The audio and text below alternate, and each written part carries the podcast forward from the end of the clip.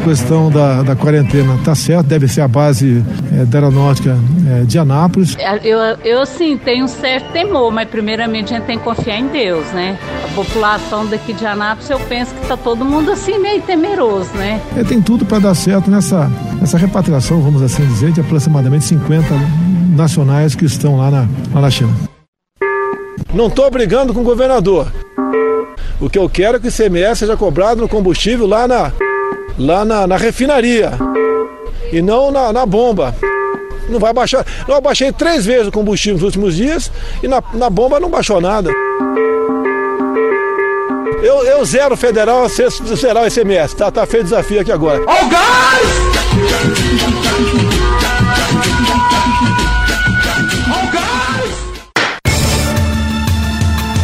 ajudar a combater. Uma, uma, uma pessoa com HIV, é, além do problema sério para ela, né, é, um, é uma despesa para todos aqui no Brasil. E eu falei que uma pessoa com HIV, que nós devemos evitar, devemos ajudar as pessoas a tratar. Eu falei que é prejuízo para todo mundo. E ela só contra o HIV, com toda certeza, via o ato sexual precoce. Vocês escreveram que eu estou dizendo que o aidético é dá prejuízo pro Brasil. Pelo amor de Deus, pô. Pô, imprensa, pelo amor de Deus. Vocês querem bagunçar o tempo todo? Quando é que vocês vão aprender a fazer um jornalismo sério? Sério, não, não tem pergunta não, que eu tô falando. Senhor presidente da República, Jair Bolsonaro, decidiu, na data de hoje, nomear para a presidência da empresa de tecnologia e informações da Previdência Social, DataPrev, Gustavo Canuto. Nomeou, nesta data, Rogério Marinho para o cargo de ministro do Desenvolvimento Regional. A esquerda vai ter de ter um trabalho junto ao povo, cada vez mais nós temos de olhar para os evangélicos que votaram com Bolsonaro. Se o Brasil for pro saco, vocês também vão.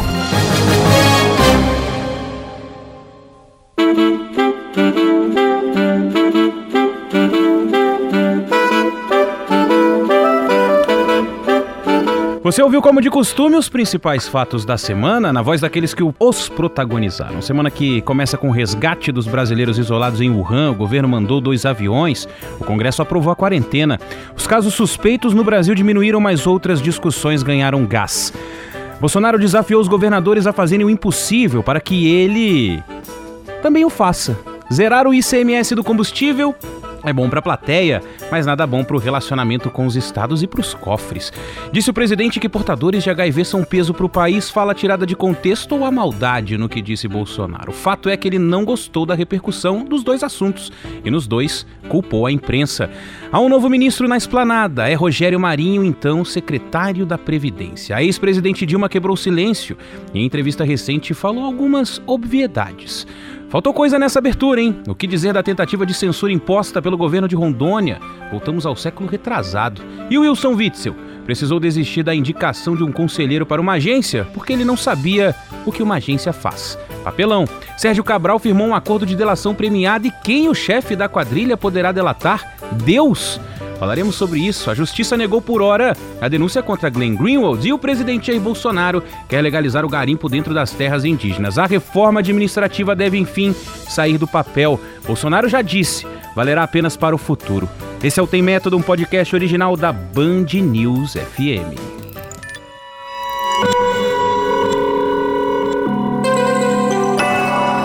Podcasts News FM. Tem Método, com Carlos Andreasa e Ivan Brandão. Ufa! E aí, Andreasa, tudo bom? Rapaz, fala, meu parceiro Ivan Brandão, mas que pauta extensa. E depois a chefia reclama, é. mas o que a gente pode fazer? Nós temos que tratar dos assuntos, não é não, Ivan Brandão? É isso. E é isso porque ainda falta, a gente ainda tira coisa, né? Ainda tem uma. É. A gente faz uma ordem ali. Às vezes também, quando a gente começa a gravar, sai da, da do script. Nós não somos prolixos. Tá? Os assuntos impõem a reflexão. E nós temos o nosso dever aqui fundamental, nós que somos somos jornalistas sérios, senhor presidente da República, nós temos nossa obrigação de separar os fatos da espuma. Não é não, Ivan? Aliás, quanta espuma, hein, nessa semana. que coisa. Eu tava ouvindo aí de novo a sonora dos, dos governadores, né? É, do, do, desafio que o Bolsonaro fez. É, e aí a gente falou na semana que, poxa, o presidente jogou pra plateia e tal. Cara, e a plateia comprou, Andreas, esse discurso aí do presidente. Eu, eu vejo porque, por dever de ofício, eu sigo os governadores, né? Deputados, senadores cada fala de um governador no Twitter é seguido de 200 comentários falando: Eu quero ver você zerar o ICMS. É, mas eu acho que isso aí, isso a gente tem que ter clareza que é um movimento tipicamente bolsonarista, de monopólio mesmo da linguagem das redes sociais e que resulta nesse movimento eh, artificial. Isso aí é, isso aí é, é, é a imposição da lógica do robô. Não são pessoas que estão ali cobrando governador, uhum. os governadores. A gente olha para isso aí e tem a impressão de cara caramba a, narrativa irresponsável, populista, jogando para a galera de Jair Bolsonaro prosperou conforme se verifica, se afere nas redes. Mas não é verdade, não são pessoas de verdade, são robôs, são é, é a militância, é a famosa militância de aluguel, a milícia digital bolsonarista. Eu não acredito nisso, né? E é importante sobre esse debate do, do imposto, das taxas, do ICMS é um populismo muito rasteiro e é muito, é muito importante aí, o mais importante é destacar o presidente da República falando que eu baixei três vezes o hum. combustível, eu fiz hum. isso, eu fiz aquilo, que é a, a lógica patrimonialista, personalista do imperador, daquele que decide aterrando o discurso eleitoral do presidente liberal, do Bolsonaro liberal, né? Quer dizer, quem regula preço é o mercado, né? Quem move o preço em função dos movimentos de mercado é a Petrobras. Se o presidente está dizendo que ele baixa preço, também vai para conta dele quando aumentar. É. Não é um bom, não é um bom caminho personalizar dessa maneira, é um discurso antiliberal muito perigoso. Quem fazia isso era Dilma Rousseff, sustentando preços artificialmente muitas vezes. Sim. Funciona? Deu certo? Ficou bem a Petrobras nesse tipo de, nesse tipo de discurso? Então, um, um, presidente da República que desafia governadores a um movimento de zerar ICMS e que é conhecedor, ninguém gosta de pagar imposto, de pagar taxa, mas um presidente que é conhecedor da situação de petição de miséria dos estados e que vivem hoje basicamente em função do dinheiro do, do ICMS, esse discurso jogando a sociedade, aqueles seus apoiadores contra estados quebrados, governadores de estados quebrados, muitos dos quais incompetentes, isso não é discurso de presidente da República, né? Isso, isso é discurso de moleque. É verdade. Não, você falou tudo, porque eu até, eu até tinha separado isso, né? Porque o presidente, na hora de, de falar sobre Petrobras, sobre mercado, eu não entendo de economia, eu não mando na Petrobras, uhum. né? Mas na hora de falar que baixou o preço, eu abaixei. Aí vira uma coisa personalíssima, né? E aí o interessante disso foi que ele jogou a culpa na imprensa, né? No dia seguinte, lá no, ah, no, no, talk, no Talk Show, em frente ao Alvorada, ele mandou o seguinte: falou: Não, vocês me disseram que os governadores falaram.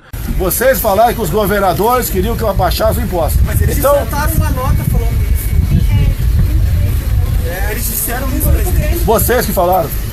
Mas a gente falou mostra não, Vocês que falaram. Os governadores entraram em contato com o senhor para dizer que não existe. Entraram em contato, eu fui na resposta de vocês. Mas, presidente, eles disseram publicamente. Se disseram, a minha resposta foi aquela. Eles não falaram que vocês me disseram que eles falaram que eu queria que eu abaixasse os impostos federais, não é isso? Então, aí seria Pode ser desafio, sem problema nenhum. Pode ser.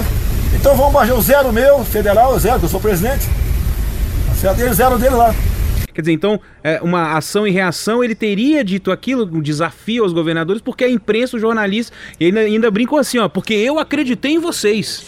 Né? Então, né? ele, o presidente da República precisa decidir se ele lê se ele escuta a imprensa ou não. É verdade. Entendeu? É, é, é escuta ou não? Porque eu estava informado que ele não escutava, que ele não nos lia que ele não estava interessado. Então ele está dizendo que dá atenção para a imprensa. Eu, de minha parte, eu agradeço. Presidente, obrigado. Assina aí o Globo, a Folha, é, né? Presidente? Dá uma moral, dá uma moral, presidente. Compartilha a coluna do Andreasa. É, esse negócio. Não vai gostar, não vai gostar muito não, Ivan. É verdade. Esse negócio do ICMS, no final das contas, acabou pegando é, é, é, e virando moeda, é, virando artilharia, munição para os governadores também, né? Principalmente esses que de, de repente é, se voltaram contra o Bolsonaro. Posso citar o João Dória, aqui em São Paulo, que inclusive falou sobre isso. Tá tratando esse assunto com seriedade e com responsabilidade. Responsabilidade fiscal uh, e, obviamente, institucional. Uh, não parece o caminho do presidente Jair Bolsonaro e também o Wilson Witzel, que aí já também é uma, é uma briga de outros em outros, em outros assuntos, né? Mas é, vira, vira munição, né, André? É, isso aí tem um componente evidente de disputa eleitoral, né? De, uhum. de, antecipação de disputa eleitoral, especialmente com o João Dória e o Wilson Witzel. No caso do Wilson Witzel, tanto mais, porque é o Estado de origem de Jair Bolsonaro. E o Witzel se espalha mesmo, ocupa, ocupa os espaços. É, isso é, em certo sentido, considerando os personagens, considerando o fato de Jair Bolsonaro, por natureza, estar em campanha permanente e por ser alguém que precisa do conflito, da geração de crises, do estabelecimento da forja de inimigos como combustível mesmo para comunicar aos seus, tudo isso é previsível, já está mapeado, falo isso sobre há muito tempo. O problema é, esse, essa disputa é, resultar em prejuízo deliberado imposto pelo governo federal aos estados. Isso é algo que se deve, que se deve acompanhar com atenção. É, até porque a política que vinha sendo, vinha sendo adotada pelo governo, por exemplo, o governo Temer, era de dar um socorro aos estados, né? Ainda que com uma, uma contrapartida, que alguns, aliás, não estão cumprindo, é, mas de dar esse socorro, né? Ô, Ivan, você quebra todo mundo. Tem que ver em que medida isso me ocorre agora, tem que ver em que medida esse discurso é, do presidente da República, que é, um, que é um discurso que coloca a União muito acima, né, quase como dona, como possuidora dos estados, do destino dos estados, né? É, é, e colocando a União também como adversária de alguns governadores em função de rixas de natureza eleitoral. É preciso ver de que maneira esse discurso do presidente relativamente aos combustíveis, taxações, ICMS, etc e tal, até que ponto isso contraria aquele discurso fundamental do Paulo Guedes, o mais importante, o discurso do, do novo Pacto Federativo. Isso do menos Brasília, mais Brasil, de distribuição, de diluição da força financeira da União frente aos estados e aos municípios. Me parece que há uma contradição aí, mais uma, entre o discurso do presidente e o discurso do seu ministro da Economia, esse discurso que já está transformado em, em PEC, em emenda constitucional do, do Pacto uhum. Federativo, aquele do Mais Brasil. É, a gente ainda não atentou para isso, mas é algo a ser examinado. O presidente, a meu ver, está claramente afrontando uma, uma característica, a meu ver, falsa, mas assim vendida do seu governo, que é a de descentralizar. É, aliás, o secretário especial da Fazenda, é, que é no Ministério da Economia agora, a gente acostumou a falar Ministério da Fazenda, mas é o Valderi Rodrigues, ele falou que espera que essas medidas aí do, do Pacto Federativo sejam aprovadas ainda no primeiro semestre deste ano. E aí, é, eu pulo para um próximo assunto que a gente já falou aqui, mas esse também a gente nem precisa discorrer tanto, que é a, a reforma administrativa. Na verdade, quando eu vejo o, o secretário falando que nesse primeiro semestre deve aprovar, na verdade, qualquer coisa que se queira aprovar aprovar nesse ano, vai ter que ser no primeiro semestre.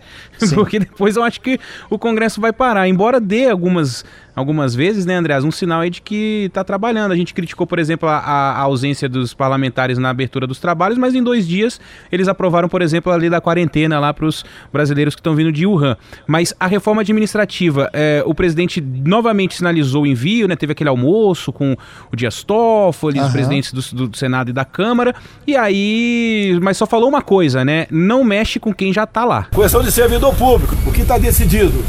Não se mexe com os atuais servidores. Atuais servidores, não se mexe com estabilidade, direito, não se mexe. É só quem, a partir da promulgação da PEC, né, adentrar o serviço público. Isso aí é isso também já era meio de conhecimento público. É, né? Isso que já era sabido, né? Uhum. O fato é o seguinte: o tempo passa e a reforma administrativa não foi enviada. A rigor, a única que está lá dessas importantes, da parte do governo, é a Mais Brasil, essa que contempla o novo Pacto Federativo. Uhum. A reforma tributária da parte do governo não foi enviada, há vários projetos tramitando lá, é muito importante a tributária, mas é, não se sabe que projeto afinal será esse, mexe com muitos interesses, a proposta na Câmara, propostas na Câmara, a proposta no Senado, o governo formula, o governo perdeu muito tempo, ficou muito tempo preso ao Marco Sintra, sabia que aquilo não havia como dar certo, o sujeito caiu, nada havia.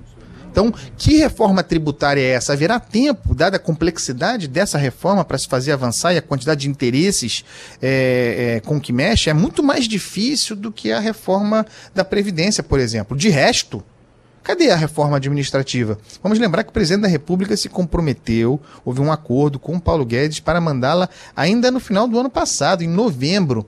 É, houve o recuo naquela ocasião, Paulo Guedes irritou, o discurso, de, a desculpa foi de que havia o risco de que com, com, o envio dessa reforma se repetisse aqui as conflagrações conforme havidas no Chile. Era mentira, balela, isso não tinha nada a ver, não aconteceria. Foi a desculpa para não se fazer, a meu ver, uma desculpa de natureza corporativa, Jair Bolsonaro sendo quem é, o velho líder sindical, representante de classe, representante corporativo. O Paulo Guedes se irritou, mas havia promessa de que fosse enviado em fevereiro. Nós já estamos em fevereiro. As notícias que vêm do Planalto e também do, de expectativa do Congresso é que a reforma da Previdência seja enviada ainda em fevereiro, nos próximos dias. Não são tantos. A, a, a administrativa a e a tributária. Mas estou falando da administrativa, isso, que, ela seja isso, isso, que ela seja enviada é, ainda em fevereiro. No entanto, vamos lembrar agora, para concluir esse assunto, do, da mensagem que o presidente da República mandou via Onix Lorenzoni para o Congresso, na qual a reforma administrativa, que até ontem era mais importante não estava entre as prioridades. Ela vai ser enviada, mas ela já não está entre as urgências de um governo que tem um calendário muito pequeno, muito curto para aprovar alguma coisa em termos de reforma estrutural em 2020. O ano é curto, é uma maldição. Esse ano para, ano eleitoral, a gente sabe como é que é, mas o governo não faz a sua parte. E, e, e, e, e perdeu o Rogério Marinho no Ministério da Economia. Que, aliás, isso também é um grande trabalho, né? Isso é a gente precisa reconhecer desde, do, desde quando encampou a, a reforma trabalhista do, do, o Rogério Marinho. Do Michel o Rogério Marinho era a Casa Civil do Ministério da Economia. Uhum. Havia a Casa Civil do, do, do Planalto, do Jair Bolsonaro, que não funcionava. E não funciona, a do Onix. Mas o Paulo Guedes, muito habilmente, criou para si uma central de articulação política, uma Casa Civil do B. Melhor que a do Planalto. Muito melhor. Era a Casa Civil que funcionava. É, a Casa Civil é, comandada, fantasiada de Secretaria de Previdência e Trabalho, na figura do Rogério Marinho, foi responsável pelas articulações, as únicas feitas pelo governo federal, que resultou em boa medida na reforma da Previdência. Com o histórico de sucesso do Marinho ainda no governo Temer, aí ainda como deputado federal, relator da reforma trabalhista, um trabalho brilhante. A perda do Rogério Marinho pelo Ministério da Fazenda pode ser entendida como manifestação de força do Paulo Guedes, fez um ministro, alguém da sua confiança, desenvolvimento regional, muito importante, é, é, antigo Ministério das Cidades, né, que foi encorpado, cuidado Minha Casa Minha Vida, para o Rogério Marinho, muito bem. Para o Ministério do Desenvolvimento Regional, muito bem. Para o governo Bolsonaro, nessa área específica, muito bem. É um sinal de que as coisas vão andar. É muito competente o Rogério Marinho, é alguém capaz de articular politicamente, considerando que o antigo Ministério das Cidades era muito disputado pelo parlamento, pelos partidos do Centrão, é, ter o controle. Orçamento gordo, né? Ter o controle na mão de um político habilidoso, competente, honesto, como o Rogério Marinho, é garantia de que esse setor vai andar. O setor da construção civil vai ficar feliz. Vai haver obras, vai haver, vai haver Minha Casa Minha Vida. As coisas vão andar ali. Porém, para o Ministério da Economia, para o Ministério do Paulo Guedes, para as reformas estruturais, a perda do Rogério Marinho é importante o Ministério da Economia, circunstancialmente, pode ser que venha alguém para esse lugar, para essa tarefa, mas circunstancialmente perdeu o seu articulador político. É, é verdade. Eu estava lendo, vendo aqui o, o, o currículo né, do, do, Rogério Marinho. É um monstro. É, é um monstro. Encampou matérias extremamente impopulares que foram ap aprovadas no Congresso é, ainda no governo Temer. Ficou no governo Bolsonaro, né? Articulou a Previdência. É, o que ele bateu perna, né? Não só em Brasília, monstro. mas nos, nos, nos, estados, nas TVs. E, Não, deu entrevista, defender, falou, muitas, é. E, e, preparado, né? E, e, que, o que é raro. É, é engraçado isso, porque é, geralmente os relatores de matérias no Congresso, Sim. né? Eles são assessorados por uma penca de gente. É, e aí você vai fazer aquela pergunta. É igual, por exemplo, esses dias o, no, o governo fez a, a, coletiva dos 400 anos, ou 400 anos, perdão, né? Não, é porque, não parecem quatro, porque parecem 400 anos. dos 400 dias do governo Bolsonaro, e só quem deu entrevista foram os secretários executivos do ministério. E, cara, se você quer saber alguma coisa sobre algum ministério, você fala com o secretário executivo. Você não fala com o ministro, você, né? Você sabe, Ivan, que é, nessa, nessas últimas semanas, com a pressão pela queda do Onix Lorenzoni e o seu esvaziamento na Casa Civil, houve mesmo uma articulação e esteve muito próximo de se decidir, segundo eu soube, é, de o presidente decidir pelo Rogério Marinho para a Casa Civil. Uhum. Né? E nesse caso, eu diria Rogério Marinho não aceite, seria uma tragédia, seria entrar num, num ambiente hostil para ser destruído ali, um ambiente muito difícil, altamente ideologizado do sectário do Planalto. Então, considerando as mudanças que se apresentavam, a permanência do Onix salvou o Rogério Marinho, é, fez com que ele fosse de fato promovido para ministro, para o ministro do Desenvolvimento Regional, o Ministério é, Estratégico, que estava parado, paralisado, que tem um orçamento poderoso, tudo bem. Para esse ministério e para o desenvolvimento regional, para o Minha Casa Minha Vida, para a construção civil, um avanço extraordinário, muito importante. Passa a ter um ministro competente no ministério importante, alguém que é político e técnico. Quero só fazer esse ponto que eu acho muito importante. O Ministério da Economia, por sua vez, podem tentar a narrativa que quiserem, perdeu o seu principal articulador responsável pelo trâmite político das reformas estruturais num ano de 2020, cujos desafios de reforma estrutural não são pequenos e o tempo curto. É, e aliás, uma que é a tributária que a gente já falou aqui, que provavelmente ele também encamparia, já estava sabendo. Quando ele veio aqui na Bandeirantes para falar sobre Previdência, a gente conversou um pouco também sobre reforma tributária. Estava trabalhando nela já, estava é, trabalhando em todas. Ele era, ele era isso, ele estava nesse cargo de secretário da Previdência e do Trabalho, mas a reforma da Previdência já, já tendo sido feita, parecia que o sujeito ficava esvaziado, mas não. Ele estava ali eh, ocupando esse lugar, mas sendo a Casa Civil a articulação política do Ministério da Economia. Um papel muito importante que agora não tem mais quem ocupe, pelo menos por hora, no Ministério. É, e só para também sobre isso, o Gustavo Canuto, né, que era o titular e estava sendo muito criticado pelos os deputados, né, vinha sendo muito criticado por deputados, talvez por isso o Rogério Marinho, né, porque aí melhora um pouco a articulação. Sem ele dúvida. vai pegar uma, uma batata quente também danada, né, porque ele assumiu o DataPrev, é, diz aí, a gente ouviu no começo da, do podcast o porta-voz do Planalto falando, né, é, o porta-voz do Bolsonaro. Então é o Bolsonaro falando que ele seria um dos melhores quadros para equalizar os desafios enfrentados pelo INSS. Você liga, anota protocolo, tem que anotar três vezes, vem para cá, volta, tudo muito difícil. Eu vim aqui no dia é, 13, 13 de dezembro, a mulher disse que ia ser automático, depois de uma semana não foi, e aí o rapaz me disse que é o sistema. Ele não consegue, está sempre fora do ar ele fica dia e noite entrando no sistema, fora do ar, sem previsão. E é uma bomba, né? Você pegar o INSS agora que bomba. vive uma crise gigantesca, falta funcionário, atraso em procedimento, atraso na verificação de, de liberação de aposentadoria, atraso nos benefícios. Então, ele, ele, ele sai ali de uma, de uma posição confortável e vai, vai pegar essa bomba aí também. É, né? o problema de gestão do governo é muito claro, né? A gente vê esse caso do INSS, as filas gigantescas. É problema de gestão, o caso do Enem, né? Uhum. Problema de gestão. O governo tem um problema de gestão. Não, pintou outro agora de contratação de professor, que estão na fila também, professores de universidades federais. Eu, só só para não dizer que não falei do Ministério da Educação hoje. É isso, mas você tem, um, você tem, por exemplo, no Ministério da Economia, boas, para quem concorda com as teses liberais, evidentemente, tem boas ideias, boas iniciativas, bons projetos. Mas a execução, a gestão é problemática. Isso está dado. E sobre o, o ex-ministro Gustavo Canuto, agora colocado nessa bomba aí do DataPrev, ele caiu por um motivo muito simples. E não é simplesmente porque não atendia às demandas legítimas, vamos considerar assim, porque não se tem notícia de corrupção nessa operação, ou de tentativa de corrupção, não atendia às demandas legítimas dos políticos, dos parlamentares. Mas não é só isso, ou não é sobretudo por isso.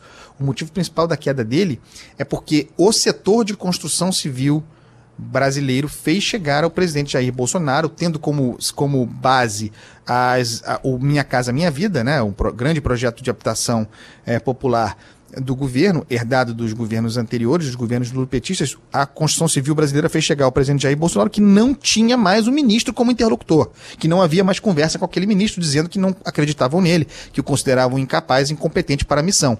Diante desse fato, o presidente da República, a meu ver, acertadamente, resolveu demitir o ministro, escolheu o Rogério Marinho. Bom para o ministério, para esse, bom para o governo Bolsonaro nessa área de desenvolvimento regional, bom para o Rogério Marinho, sem dúvida nenhuma, mas para o Paulo Guedes não foi bom, não. É, essa foi a quinta troca, né, no, nos, nos, nos ministérios. A gente. Quinta não, sexta, acho que com a com a. Se bem que a gente não é, não é um ministério, né? O da cultura é uma secretaria, mas é, são cinco trocas. Na Secretaria-Geral a gente teve o Floriano Peixoto entrou no lugar do Gustavo Bebiano, depois o Jorge Oliveira no lugar dele. Uh, na Secretaria de Governo saiu o Luiz Eduardo. O, entrou o Luiz Eduardo Ramos no lugar do Carlos Alberto dos Santos Cruz, General Santos Cruz, e na educação tivemos essa mudança, essa substituição maravilhosa do Abraham Ventraub entrando se, no lugar do Vélez. Já se pode dizer saudade do Vélez, né? É, não é? que coisa. Aliás, o, o, o, essa semana o presidente deu um voto de, de, de confiança, né, pro, pro, pro Ventralb, postou foto junto. É, é, é, é, eu acho que esse. Esse aí é um, é um saco de pancada que, que pode bater, pode bater, pode bater e, e não vai não vai cair, ele não vai derrubar nem rasgar. Eu... Acho que eles estão fechados mesmo, viu, André? É, eu, acho que, eu acho que tem uma coisa engraçada, assim. Eu escrevi sobre isso na, na, numa última coluna minha no Globo, que é o seguinte: é, como o presidente percebe a imprensa como inimiga, né?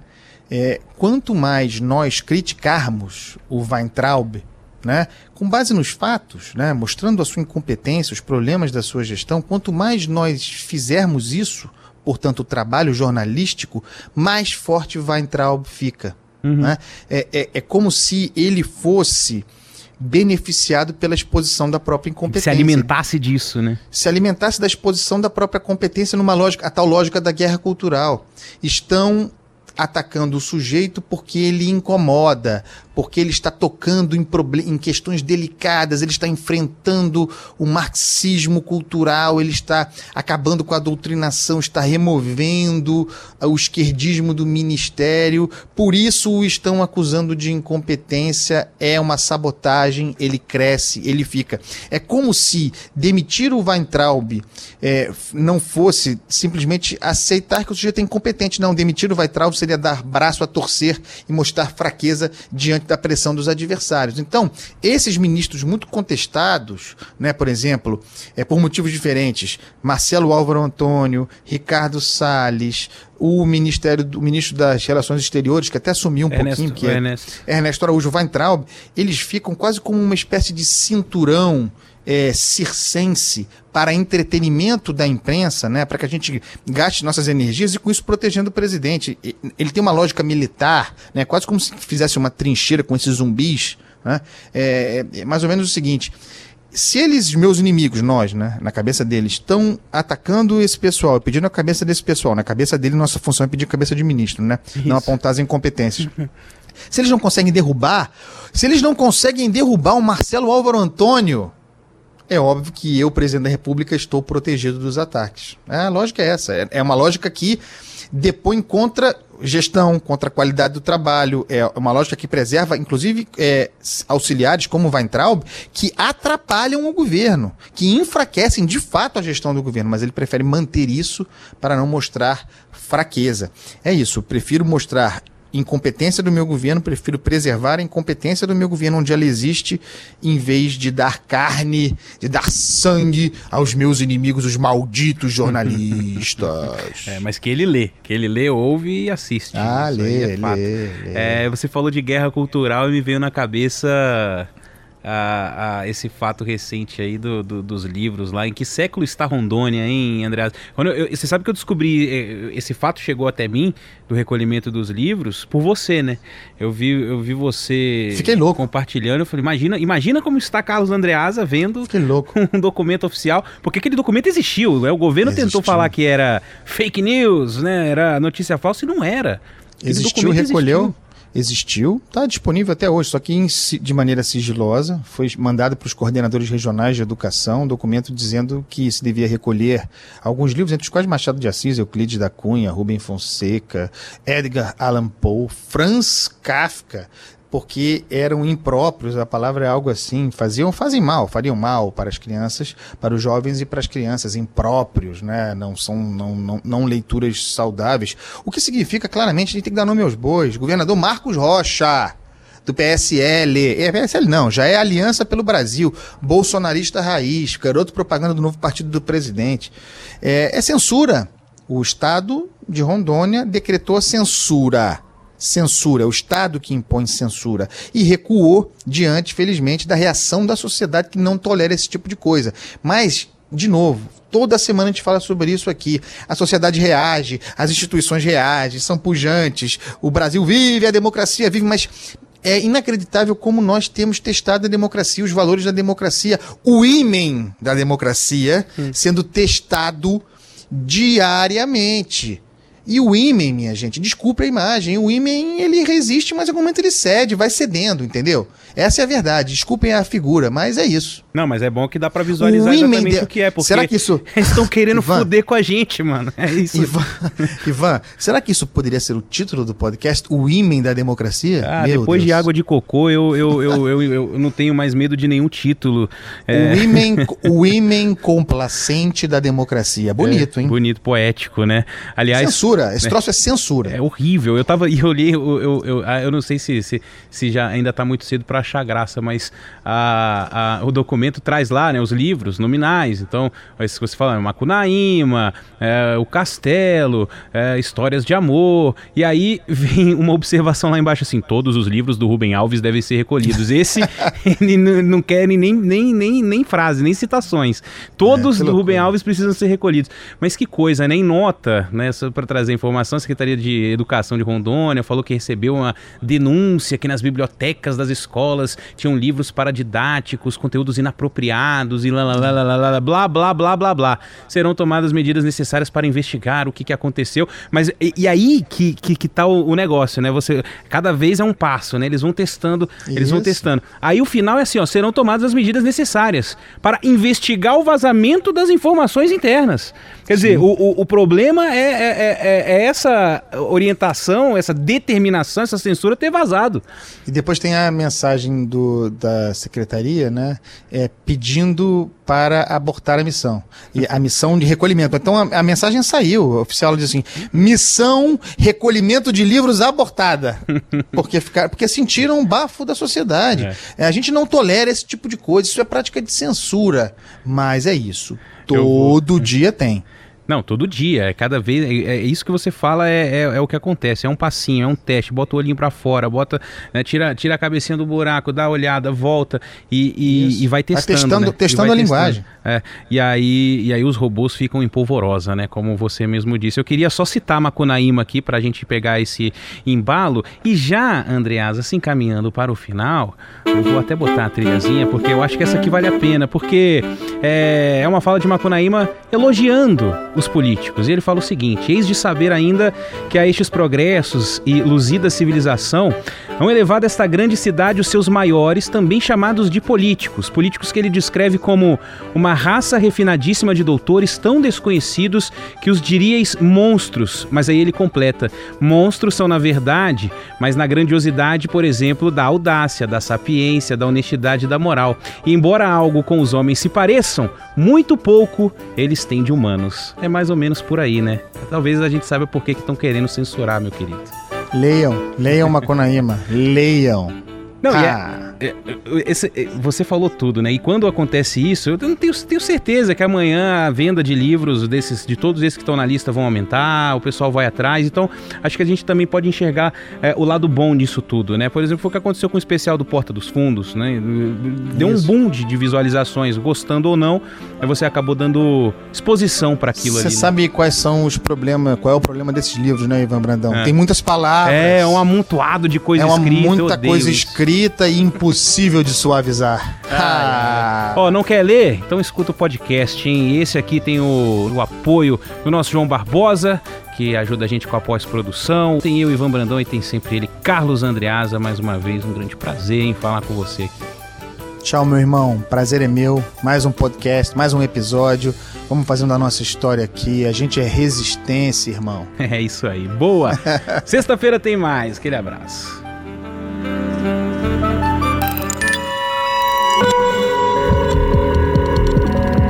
Podcasts Bangerils FM.